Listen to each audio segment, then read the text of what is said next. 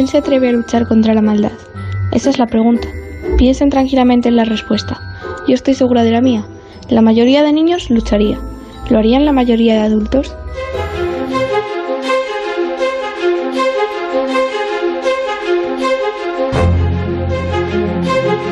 Estaba pensando ese momento en el que, siendo muy pequeños, ¿eh? descubrimos qué es bueno y qué es malo. Y aparecen los conceptos de el malo, el policía. Tenemos una estación de radio en un faro que asoma al Cantábrico. En Por fin no es lunes. Punta Norte.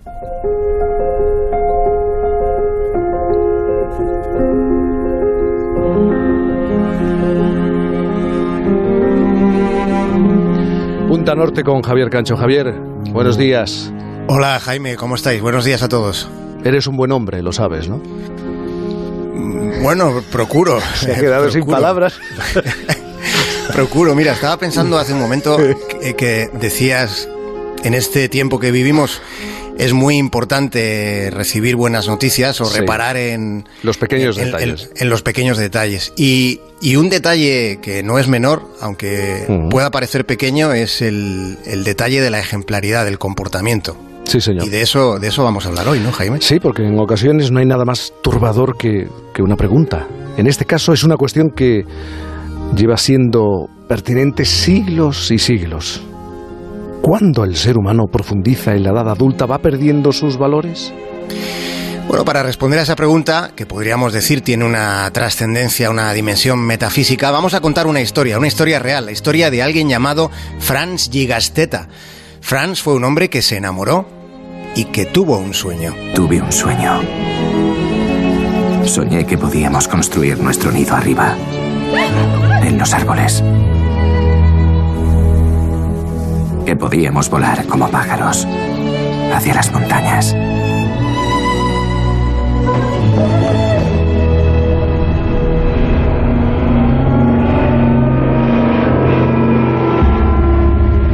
we present the story of Germany's march into Austria, across the bridge over the river Salza into Salzburg. Marzo de 1938, Austria. Las tropas de Hitler invaden ese país. En la pequeña localidad de San Radegund, en la Alta Austria, hubo un solo voto en contra, solo uno, en contra de la anexión de Austria a la Alemania nazi. Claro, con esa perspectiva es mucho más sencillo cuestionarlo casi todo, pero incluso si dejamos la perspectiva a un lado, no deja de ser llamativo que casi todo un país estuviera a favor de que otro país le invadiera, aun teniendo en cuenta que Austria estuvo muy presente en la génesis de los nazis. Eso es, sí, fíjate, lo- los, datos, los datos electorales dicen que en Austria el nazismo tuvo hasta más apoyo que en Alemania, por tanto puede considerarse por eso que los comportamientos disonantes, los que marcaron distancia respecto a una ideología asesina como fue la nazi, pues fueran todavía más ejemplares. Y hubo un caso concreto que por el coraje que supuso pone la piel de gallina.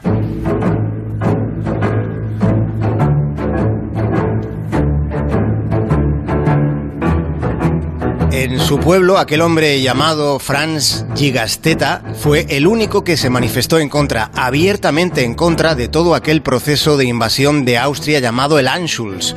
El Anschluss fue el concepto usado para denominar eso, la unificación de Alemania y Austria en un solo estado, regido por los nazis.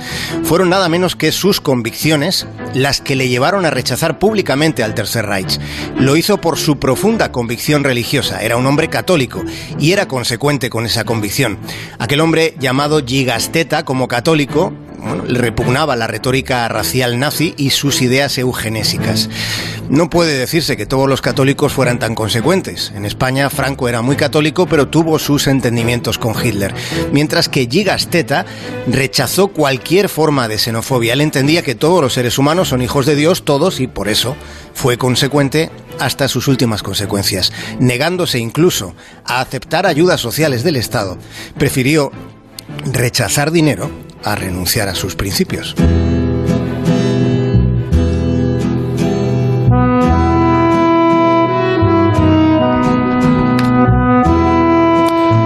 Al final solo, solo quedan los principios, deberíamos recordarlo más. Desde luego él, por lo que acabas de contar, y más que vas a hacer, lo tuvo muy presente. Sí, se conserva una carta, Jaime, una carta escrita por él en el año 1942 que es muy descriptiva al respecto de lo que estamos contando. Cuando Alemania invade la Unión Soviética, claro, la propaganda nazi presentó aquel movimiento hacia el frente oriental como un intento de liberar al pueblo ruso del yugo bolchevique. Pero Gigasteta no se tragó nunca semejante argumentación y así lo expuso en, en su comarca. En aquella carta se preguntaba ¿a quién combatimos en ese país? a los líderes bolcheviques o al pueblo ruso. Se cuestionaba si la intención era liberar al pueblo ruso o más bien dominar territorios ricos en petróleo y cereales, que era la verdadera estrategia de Hitler. ¿Por qué deberíamos, se preguntaba, por qué deberíamos matar a alguien que no nos ha hecho nada solo para que Hitler dirija el mundo?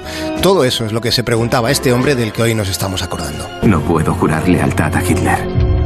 ¿Crees que tu desafío puede cambiar cómo son las cosas?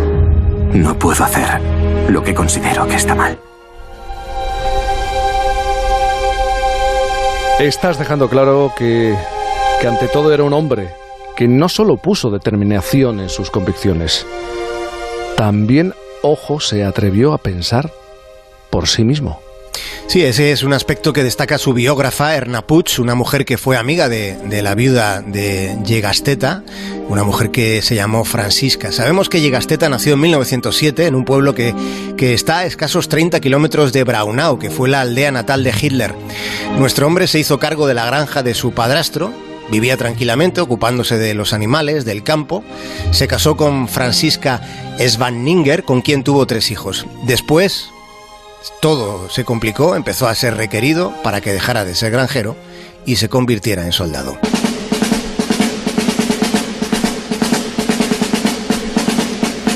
En 1940 ya empezaba la guerra, fue llamado a filas en dos ocasiones, pero el alcalde de su pueblo, conocedor de sus ideas, consiguió que lo declarasen indispensable en el municipio. En febrero de 1943 llegó la tercera y definitiva orden de alistamiento y de nuevo Gigasteta se negó por motivos religiosos a luchar en la Wehrmacht. Tras un tiempo en una prisión militar en Austria, fue trasladado a Berlín donde un tribunal militar le condenó a muerte. De manera que el 9 de agosto de 1943, cuando solo tenía 36 años, fue decapitado. Bueno, es tremendo. Su caso es un ejemplo de dignidad, de objeción de conciencia.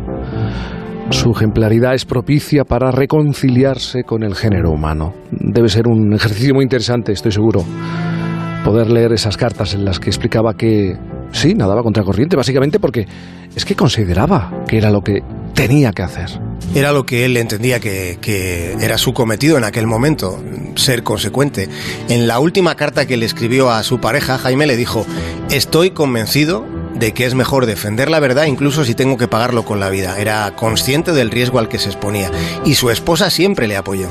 Y aunque su caso es, es modélico en cuanto a esa ejemplaridad ética que has mencionado, también es justo recordar que no fue el único caso.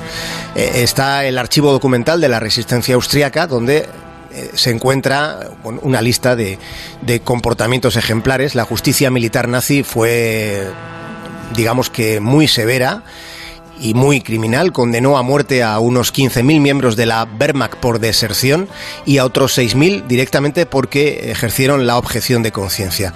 Hubo luz en el desatino, aunque eh, es verdad que aquellas luces de dignidad fueron apagadas violentamente. Lo más doloroso posiblemente eh, es lo que, lo que viene después, es cuando encontramos el, rastro de, de la falta de justicia, porque durante décadas todas estas personas siguieron teniendo la consideración de traidores en su país, una vez acabada la guerra. Francisca, Francisca no recibió una, una pensión de viudedad durante seis años, una, vez que termina la Segunda Guerra Mundial, porque a su marido no se le reconocía como resistente, cuando fue precisamente un ejemplo pacífico de máxima resistencia. Y además hubo muchos vecinos, lo cuenta la biógrafa de Gigasteta, hubo vecinos, muchos, que retiraron para siempre el saludo a la viuda. Fijémonos en Linz, en la capital de la región de la Alta Austria. En Linz fracasó en 1985 el intento de poner el nombre de Gigasteta a una calle, porque protestaron los vecinos. Y sucedió algo parecido en 1994 en Braunau, que como he dicho antes, y como muchos sabrán, es la localidad natal de Hitler. En Alemania, esto lo dicen los sociólogos, los historiadores, hubo mucho, mucha más higiene de conciencia después de lo sucedido de la que quizá hubo en Austria.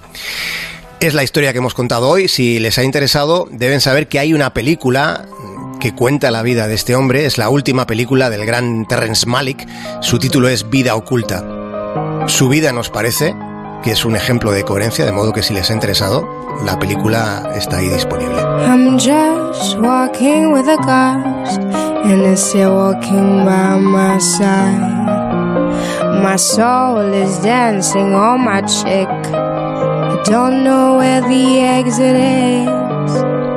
Every day is still the same, and I don't know what to do. I'm carrying Déjame Déjame respirar, Javier. Es una historia dura, pero, pero ejemplar, ¿eh? ¿eh? Sí, estaba pensando, en estos días se habla mucho de crisis, de momentos complicados, momentos duros, en los que uno debe mantenerse en sus posiciones, defender aquello que cree. Pero pongámonos en ese momento, en esa época, en ese periodo de la historia, estar solo ante todo, ante una maquinaria que estaba, en este caso, aplastando al mundo, a Europa.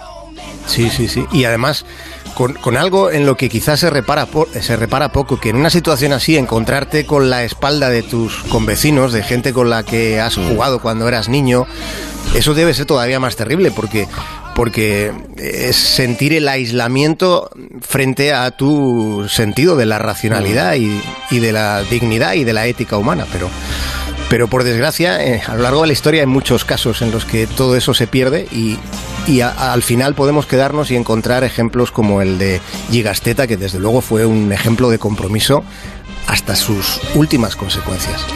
Las historias de Javier Cancho Punta Norte, cada domingo aquí aproximadamente a esta hora en Por fin no es lunes. Querido Javier, ¿qué vas a hacer hoy? ¿Hoy te animas a, pasear o no? Pues sí, sí, saldré a pasear y más de una vez, ya, sabéis, empatizo mucho con mis paisanos los madrileños. Sí. Eh, bueno, eh, aquí tenemos la posibilidad de, salir a pasear y pero tú sales como deportista, como, ¿eh? sales como deportista, sales como no, como paseante, como, paseante. representante, cabeza de familia. Vale, bueno. En pantalón corto, pero no no de no deportivo. En pantalón corto de, de medio vestir. Bueno, pues Airéate un poco. ¿eh? Bueno, un abrazo enorme para todos. Un abrazo mucha fuerza, mucha fuerza que lo conseguiremos. siempre, siempre. Gracias, Javier. Un abrazo. Por fin no es lunes.